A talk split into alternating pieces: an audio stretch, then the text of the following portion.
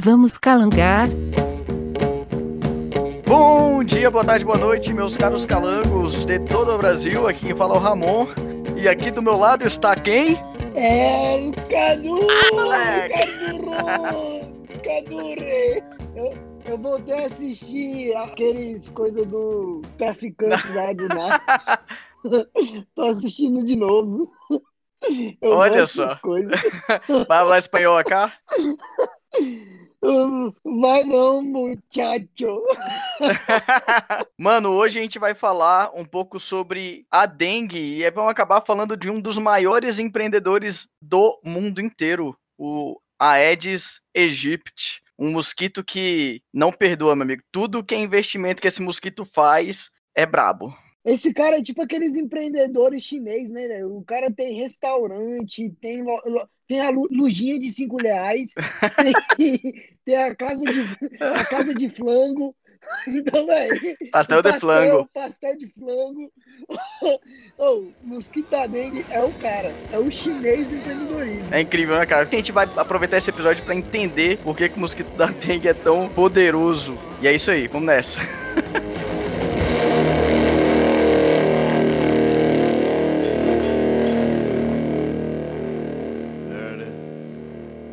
Meu cara Ramonzinho, aí eu te faço a pergunta. Eu tenho vários bactérias, fungos, peptídeos microbianos. E aí eu te pergunto, dengue é vírus, não é? É isso aí, cara. O dengue é um vírus da família dos flavovírus. Não é a mesma família do coronavírus, por exemplo. Só. Mas peraí, não, não tinha uma história que dengue era um tal de arbovírus? É, cara, isso daí é uma outra forma de chamar, mas é pela forma como o vírus da dengue é transmitido. Isso tem a ver com o tipo de transmissão que, no caso dele, diferente do Covid, ele precisa de um vetor de transporte, um hospedeiro intermediário, seria isso, né? Que é o mosquito. E no caso do Covid, ele não precisa disso. Já é uma transmissão direta entre o ser humano. É mais ou menos isso? É, você tá certo, são classificações distintas mesmo. Os arbovírus, pelo meu entendimento, são todos os vírus que se hospedam em artrópodes. No caso do vírus da dengue, a gente tá falando de um mosquito, que é um artrópode também, um inseto. Então, tipo assim, a febre amarela, ela seria um, um arbovírus, porque ela Correto. precisa de... Hum, o Covid, então, não seria um arbovírus, Hum. seria um outro tipo de, de vírus, porque, na verdade, ele tem uma transmissão direta entre humanos, né? Isso, isso, isso. A não ser que o mosquito da dengue resolva investir no coronavírus também, aí provavelmente ele vai ser. É o nosso Wake Batista dos artrópodes. É o nosso Wake Batista. Esse cara aí, ele, o que ele toca vira ouro. Daqui a pouco ele vai inventar uma mutaçãozinha chamada Thor. Thor? Thor Batista. Meu Deus do céu. É o filho do Wake, porra. Pois eu que tô com as piadas ruins hoje, mas vamos lá. E aí a gente tem outros vírus, Cadu, da família dos flavovírus também, que são bastante importantes no quesito de saúde, tanto no Brasil como em outros países tropicais, que é o caso da zika, do chikungunya, também conhecido como chikungunya. Esse episódio, esse vai ser bom. Eu tô sentindo. Esse daqui, eu, eu tô na confiança. Chico Cunha. Ô, meu amigo, se o seu nome é Francisco Cunha, eu, a partir desse momento eu te peço desculpas pela falta de, de, de coerência, a falta de amor ao próximo que o meu companheiro tá tendo, tá bom? Só me perdoa. Prossiga, Ramon, prossiga.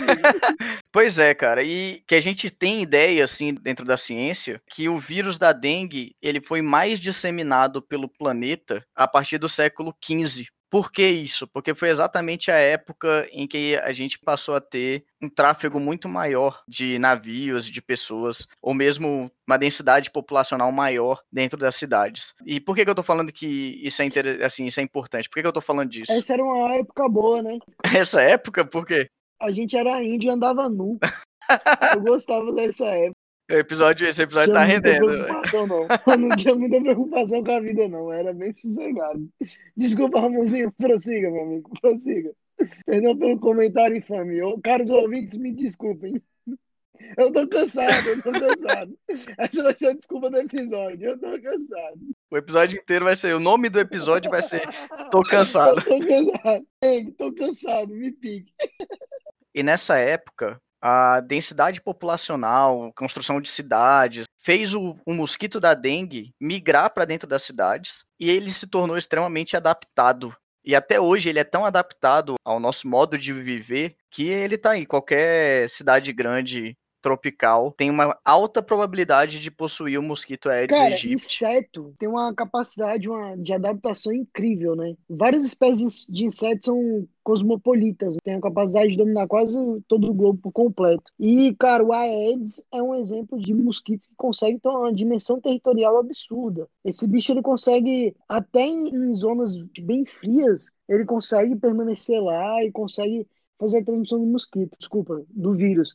E é muito interessante, né? Porque, assim, teoricamente, não é porque você tomou uma picada de Aedes aegypti que você vai ser contaminado com chikungunya, com zika, com febre amarela, com dengue. Não, não é bem assim que funciona, né? O mosquito, ele pode te picar e pode não te transmitir nada, porque ele pode não estar contaminado, né? Em contrapartida que se ele estiver contaminado e ele sair picando sua família inteira, há relatos de ter uma família inteira contaminada por causa de um, de um mosquito. É muito doido isso. A capacidade de, de adaptação desse bicho e essa dimensão de contaminantes que ele consegue espalhar ao longo desse processo. Pois é, cara, e você até comentou uma coisa interessante, né? que o gênero Aedes, ele realmente, é, você consegue encontrar ele em locais de clima frio também, só que já não é mais o Aedes aegypti, é outro Aedes, que é o Albopictus, que é o nome desse primo dele, entre aspas. E uma coisa que é interessante, uma curiosidade para falar, o Aedes aegypti, ele recebe esse nome porque a primeira vez que ele foi caracterizado foi há mais de 500 anos atrás por um cara que encontrou ele no Egito. Por isso o nome Egito. Oh, o mosquito da Cleópatra. Eu curto. Gosto tu curte, é? Gosto, gosto eu gosto dessas coisas. Outra coisa que é interessante também, Cadu, é que você falou, né, que o gênero Aedes ele é bastante cosmopolita, mas a força que ele tem maior é em cidade, é em locais de habitação urbana. No campo, a chance de você, lógico, tem chance de você encontrar ele, mas aonde ele é forte mesmo e poderoso onde você vai ver populações grandes dele e você vai ver surtos das doenças que ele carrega, é exatamente em locais urbanos, porque esse cara, ele é muito, muito adaptado aos erros, vamos dizer assim, da forma que a gente vive. Por exemplo, aquela história de sempre, que a gente sempre vê nos comerciais, mas que as pessoas simplesmente não levam a sério, que é, ah, o pneu cheio de água, ah, tua caixa d'água aberta, ah, uma garrafa que tu deixou no quintal lá cheia de água também. Tudo isso faz o mosquito mosquito ter um local potencial de reprodução, cara. Aí você também comentou, inclusive, do mosquito picar uma família inteira. Isso de fato acontece. E outra coisa que é divertida também quanto ao mosquito da dengue é que se ele não tiver infectado e ele picar uma pessoa infectada, adivinha só o que acontece? É, Ramonzinho, deixa eu te falar, cara. É, é a sua noção de diversão não tá muito legal, cara. A sua ideia de diversão. Me responde, tá velho. Porque eu sei que se o bicho pica uma pessoa infectada, esse filho de uma égua, ele vai se infectar. Que isso, cara, é modo de falar. é porque o que é legal de falar disso é porque as pessoas acham que só o mosquito transmite o vírus para as pessoas, mas as pessoas também transmitem o vírus para o mosquito. Então, não adianta nada você ter uma população de Aedes aegypti que não possui o vírus da dengue, e aí chega uma pessoa que está doente de dengue, está andando pelo, pela cidade de forma normal e tudo mais, ela pode transmitir o vírus para a população de mosquito, e aí a gente vai ter problema que a gente já conhece. A dengue, Cadu, ela é uma doença que hum. ela deveria ser levada mais a sério, mas eu acho que ela não é levada porque a taxa de morte dela é menor do que 1%. Mas apesar de ser menor do que 1%, a gente tem praticamente metade da população mundial vivendo em locais aonde se encontra o vírus da dengue e o Aedes aegypti. Então, assim, é muita gente que tá suscetível. Cara, mas eu vejo algumas ações bem bacanas também por parte do governo, que eu tenho que tirar o chapéu. Uma que, velho, quando tem um surto, eu acho mó massa. Fala de surto de dengue, fala de algum boom de dengue em alguma localidade. Aí vem aquele caminhão do fumacê. Mesmo eu acho aquele caminhão maneiro demais, velho. Ô, oh, sério mesmo. é mó legal aquela neblininha que ele passa com o veneninho lá, aquele veneninho que é o, se eu não me engano, é malati, malation, um negócio negócio assim. Nunca lembro o nome da, daquele trem. É muito bacana, é muito bacana, cara. Pelo menos assim o governo tenta ter uma, uma atitude minimamente eficaz em relação a isso. Na minha opinião, é muito enxugar gelo você vir com esse tipo de programa, mas, cara, melhor do que não fazer nada. Uhum. Outra coisa, querendo ou não, o vírus da dengue é que nem o vírus do, do Covid. A gente tem que fazer a nossa parte, entendeu? A gente tem que tomar cuidado com a água parada, a gente tem que começar a orientar melhor as pessoas, o seu vizinho, denunciar lixões irregulares, ficar de olho em, em pneus jogados na rua, ter aquela noção de política pública mesmo, de evitar de você pegar um lixo jogar pelo seu carro, que esse lixo pode entupir um bueiro, que nesse bueiro pode acumular água, que nessa água pode vir um mosquito, botar os ovos e os ovos desenvolverem até virar um mosquito. E esse ciclo, cara, é, depende muito, basicamente, da gente tomar os devidos cuidados higiênicos, que teoricamente são coisas básicas, né, Romão? É muito doido isso, velho. A gente tá discutindo em pleno 2020 higiene básica, não jogar lixo no chão, cuide de você e do seu próximo, tá ligado? Caraca, é muito doido isso, cara. É uma discussão que já não era mais pra existir. E a gente tá aí em 2020 debatendo esse tema. Daqui a pouco a gente vai estar falando sobre a Terra não ser não ser redonda. Tem uma galera aí, né? Tem uma galera aí que tá discutindo isso aí. É, é, eu toquei, eu toquei na ferida, eu toquei na ferida. É.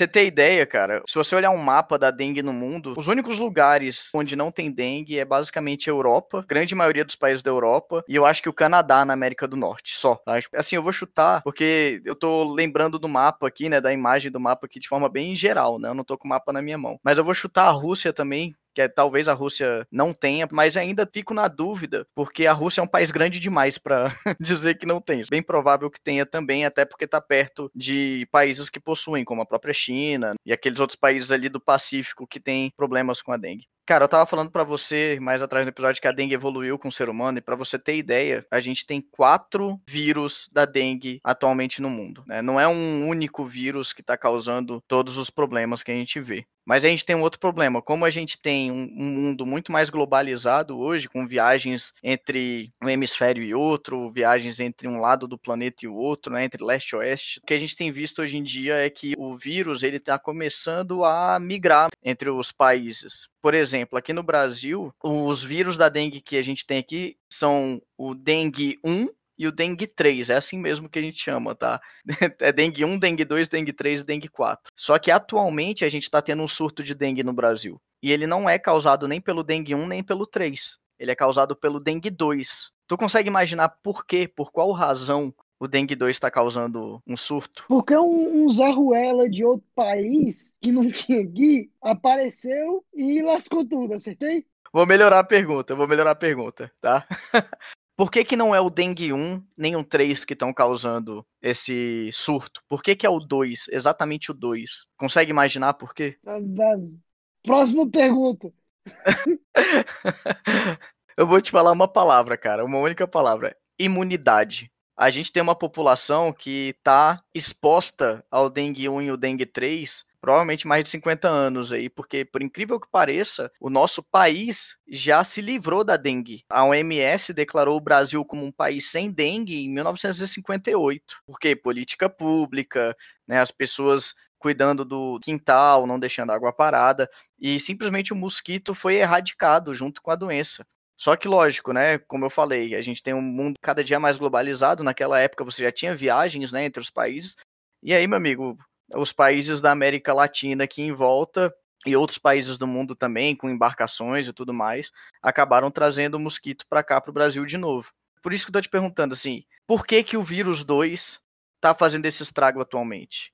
A nossa população não tem imunidade a ele. Então todo mundo está suscetível a pegar o vírus 2. Porque isso que é o mais maluco do vírus da dengue. É porque você tem quatro vírus que eles são geneticamente diferentes, cara o que eles têm de parecido no material genético deles é tipo 70%, cara. Isso mostra que cada um desses vírus evoluiu de forma separada. E eu não vou entrar na discussão exatamente de, de como isso acontece e tudo mais, mas isso prova pra gente que cada vírus estava acostumado com uma população diferente. E hoje, com o mundo globalizado, a gente tem todos eles meio que se misturando nos todos os países. É, mas o legal de falar é que assim, né, quando tu pega um, um tipo de dengue, você você cria uma imunidade pra, permanente para aquele tipo. Então, se você pegou tipo, tipo um de dengue, você vai ter a sua imunidade ali em relação àquele tipo de vírus pro resto da vida. Se você pega o 3, mesma coisa. Agora, se você não pegou o 2 e o 4, já pegou o 1 e o 3,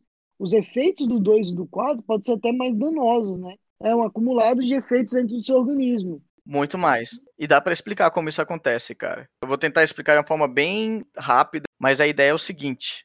O primeiro, vamos dizer que você pega o dengue 1, Cadu. Você pegou lá, você tava dando mole, o mosquito te picou, tu pegou, ficou dengoso. Não, eu não, eu não, eu não. Uso, uso o João. Uso o, João. o João. Não, não, o João, ele, ele, ele me deu o dedo um dia dele.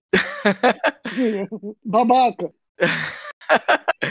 então vamos lá, o Joãozinho tava dando mole e pegou, né, tomou uma picada, pegou dengue, ficou dengoso. A dengue no estado mais brando, ela lembra uma gripe. Vai ter um pouco de dor de cabeça, vai ter um pouco de náusea. Eu lembrei de uma ressaca. Puta que pariu.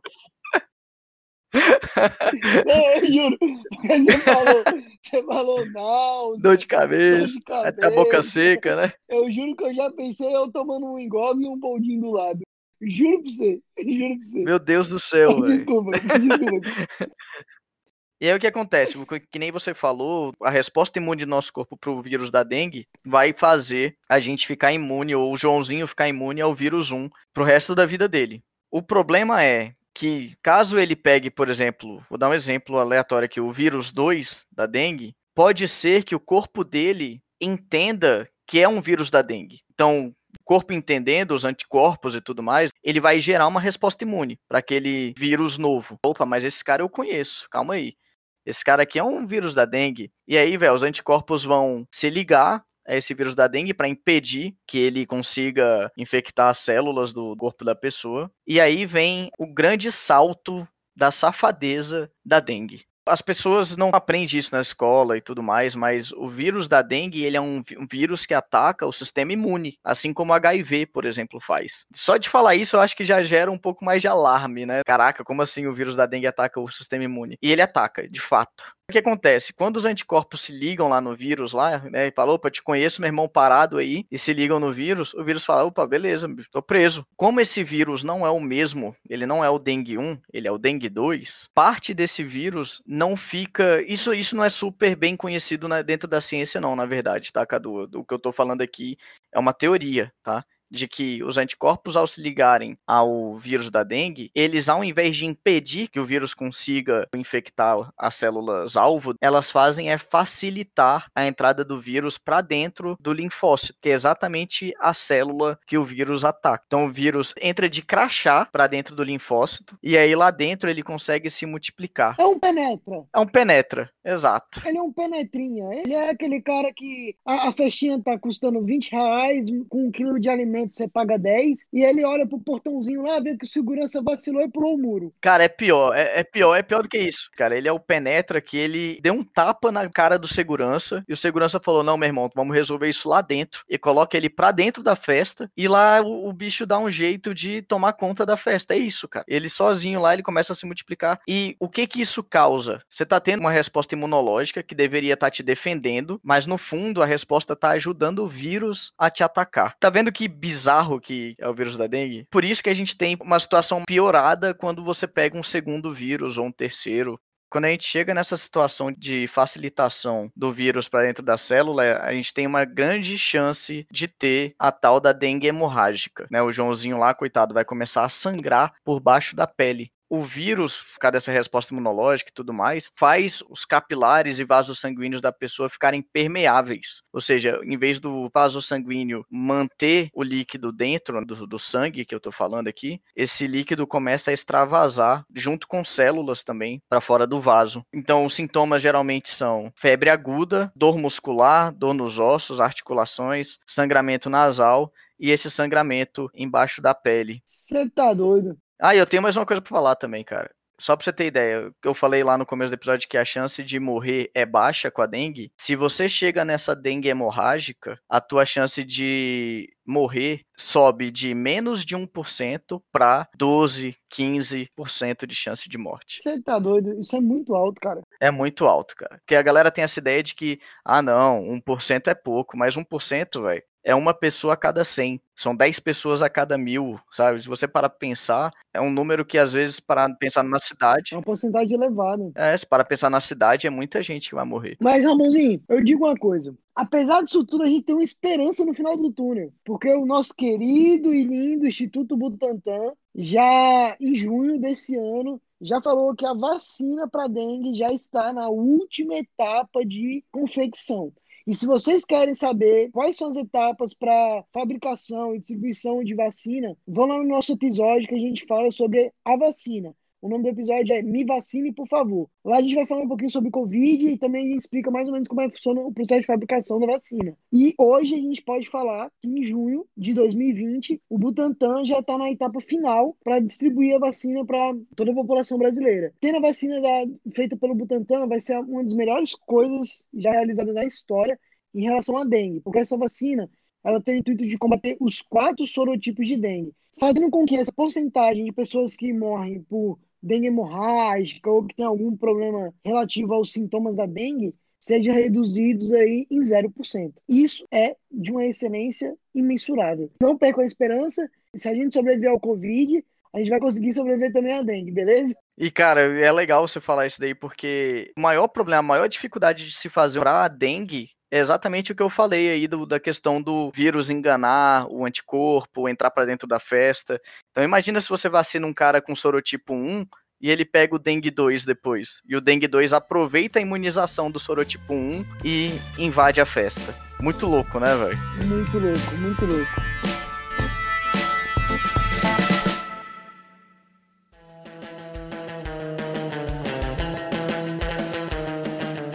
Então, pessoal, para quem tiver mais interesse sobre o assunto, vocês podem estar pesquisando em vários fontes que a gente utiliza, inclusive o Ministério da Saúde, a gente usou bastante o site para pegar as informações.